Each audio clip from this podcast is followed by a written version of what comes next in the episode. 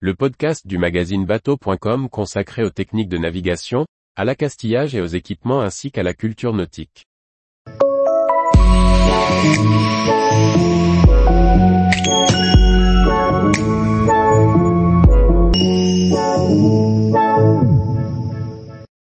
Grossesse et bébé à bord, comment le préparer et le vivre lorsque l'on vit en mer?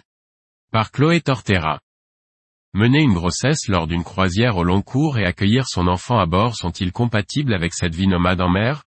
Deux femmes, mais surtout deux mamans, témoignent de la manière dont elles ont vécu leur grossesse, dont elles se sont organisées à bord et la manière dont elles vivent avec leur bébé. Sarah Hébert, ancienne sportive de haut niveau et passionnée de sport de glisse, a décidé de larguer les amarres, en 2017, pour vivre à bord de leur voilier alors que leur petit Naël n'a que 4 mois. Début 2022, elle est à nouveau enceinte, cette fois-ci d'une petite fille. Elle nous parle de son organisation et de son quotidien à bord avec un bébé, mais aussi la manière dont elle vit sa grossesse à bord.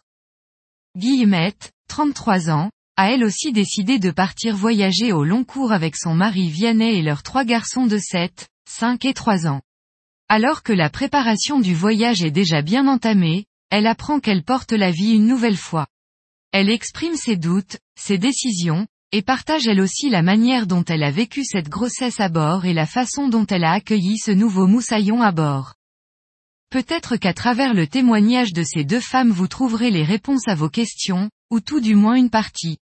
Aujourd'hui fortement médicalisée, la grossesse n'en est pas moins naturelle. Bien préparée, accompagnée, et sans aucune contre-indication, elle peut être vécue en mer, à la manière d'une grossesse à terre.